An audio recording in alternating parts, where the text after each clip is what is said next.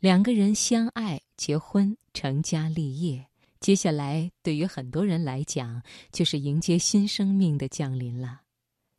为人父母，难免会有这样的困惑：面对孩子，我们应该如何走进他们的心灵？作为父母，难道真的就只能望着孩子的背影消失在前方吗？难道这才是父母和孩子之间的缘分吗？作家龙应台以母亲的柔软和亲身体验，为我们勾绘出一个平凡母亲对孩子的爱与牵挂。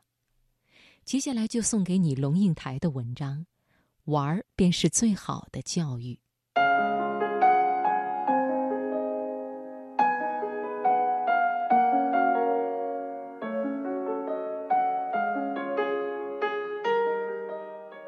说到玩儿，你知道吗？我觉得不懂得玩儿，确实是一种缺点。怎么说呢？席慕容曾经说，如果一个孩子在他的生活里没接触过大自然，譬如摸过树的皮、踩过干而脆的落叶，他就没办法教他美术，因为他没有第一手接触过美。我有一个非常欣赏的作家，叫沈从文。我觉得他的文学魅力来自他小时的逃学经历。到街上看杀猪、屠狗、打铁、磨刀的小贩，这给他呈现的是人生百态。在街上撒野，给予他的成熟和智慧，可能远超过课堂里的背诵。儿子小的时候，我常带他去剧场看戏，去公园里喂鸭子，在厨房里揉面团，到野地里玩泥巴、采野花、抓蚱蜢、放风筝，在花园里养薄荷、种黄瓜，去莱茵河骑单车远行。现在他大了，自己去巴塞罗那去看建筑、看雕塑。我和席慕容的看法是一致的。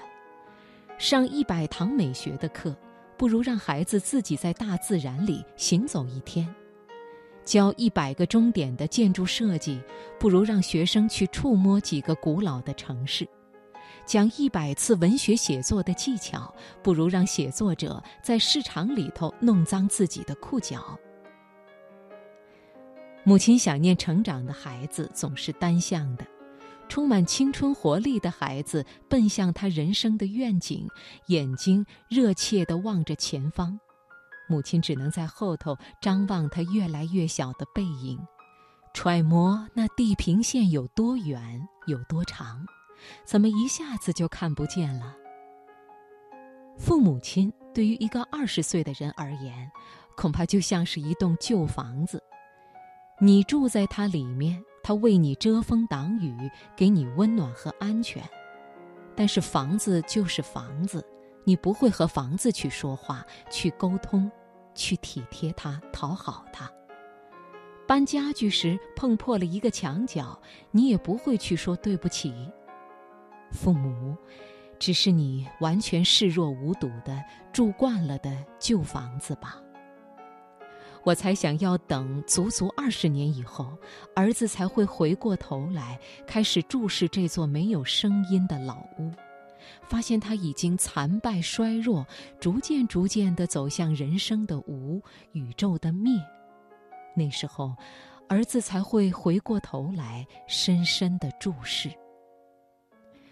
我知道和儿子的缘分。在这一生中，将是一次又一次的看着他离开，对着他的背影默默挥手。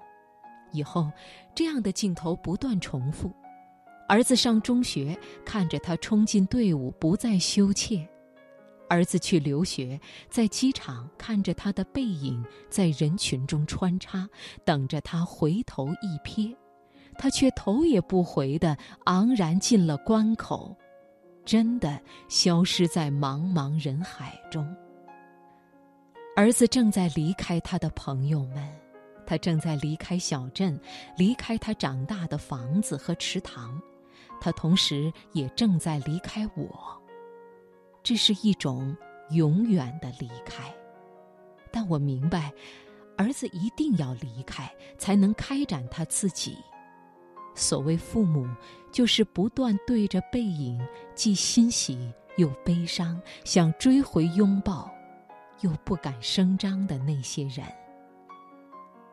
我要求儿子读书用功，不是因为我要他跟别人比成绩，而是因为我希望他将来会拥有选择的权利，选择有意义、有时间的工作，而不是被迫谋生。当他的工作在心中有意义，他就有成就感；当儿子的工作给他时间，不剥夺他的生活，他就有尊严。成就感和尊严会给儿子带来快乐。对我，最重要的不是儿子有否成就，而是他是否快乐。而在现代的生活架构里，什么样的工作比较可能给孩子带来快乐呢？第一，他给他意义，工作不把他绑架，不做工作的俘虏。第二，他给孩子时间，容许他去充分体验生活。我不介意儿子是否平庸，但要儿子找到快乐的自己。如果我们不是在跟别人，比名比利，而只是在为自己找心灵安适之所在，那么连平庸这个词都不太有意义了。平庸是跟别人比，心灵的安适是跟自己比。千山万水走到最后，我们最终的负责对象还是自己两个字。因此，你当然没有理由去跟你的上一代比。或者为了符合上一代对你的想象而活。